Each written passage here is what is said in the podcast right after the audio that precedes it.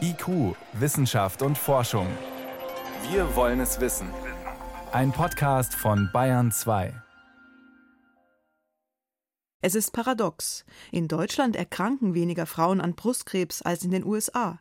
Aber am Ende sterben bei uns wesentlich mehr daran, nämlich 45 Prozent. Diese Zahl gilt für Frauen über 70. Bei den jüngeren Frauen gibt es kaum Unterschiede zwischen den beiden Ländern. Der Lübecker Epidemiologe Alexander Katalinic hat mit seinem Team Patientendaten aus mehreren Jahrzehnten ausgewertet und kommt zu dem Schluss, es hapert in Deutschland bei den älteren Frauen an der Früherkennung. Guckt man sich jetzt aber die über 70-Jährigen an, dann stellt man fest, dass es da doch deutliche Unterschiede gibt. Und zwar haben die in Deutschland bei den über 70-Jährigen etwa 30 Prozent der Frauen, ich sage es jetzt mal ganz allgemein, ein ungünstiges Stadium. Das ist dieses Stadium 3 und 4. Da ist die Tumorerkrankung also schon weiter fortgeschritten, vielleicht auch sogar schon metastasiert. Und in den USA ist dieser Anteil nur halb so hoch, da sind es nur 15 Prozent. Sprich, in den USA wird Brustkrebs meist gleich zu Beginn erkannt. Das liegt daran, dass amerikanische Frauen auch jenseits der 70 noch zum Brustkrebs-Screening gehen. Bei uns erfolgt die Einladung nur bis zum 69. Geburtstag. Dann ist Schluss. Wer diese Leistung später noch in Anspruch nehmen will, braucht eine Indikation, also Beschwerden in der Brust.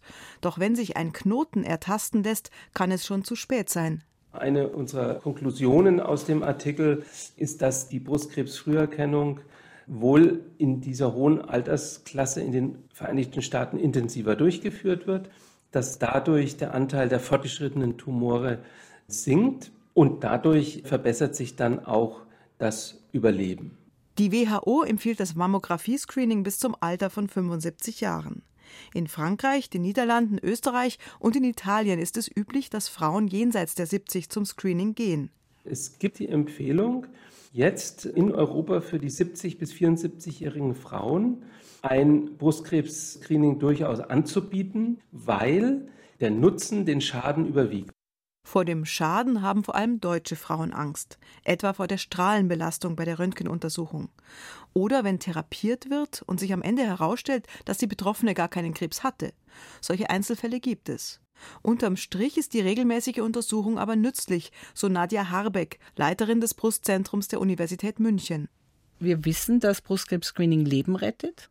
Man geht davon aus, dass die Sterblichkeit etwa um 25 Prozent reduziert wird. Die Strahlenbelastung ist extrem gering und auch die Abklärungsraten, wofür man Angst hat, diese falsch positiven Diagnosen, da gibt es ganz klare Zahlen, das sollte unter 5 Prozent sein und wir schaffen das um die 1 bis 2 Prozent in Deutschland. Also die Qualitätssicherung ist am besten im Screening und deswegen gibt es meiner Meinung nach dazu überhaupt keine Alternative.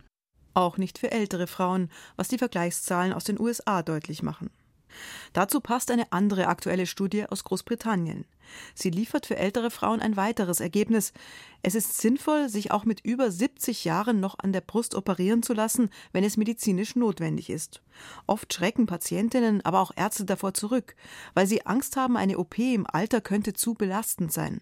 Lynda Wild, Onkologin an der Universität in Sheffield.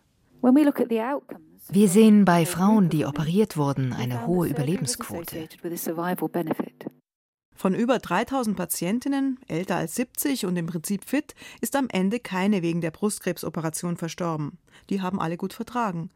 Von ihnen starben nach eineinhalb Jahren 10 Prozent weniger als von denen, die in ähnlicher Situation keine Operation wollten und nur Hormontabletten eingenommen hatten. Fazit der beiden Studien: Viele ältere Frauen mit Brustkrebs haben zu große Angst vor einer Operation und sollten den Schritt wagen. Und das Mammographie-Screening rettet Leben, auch jenseits der 70.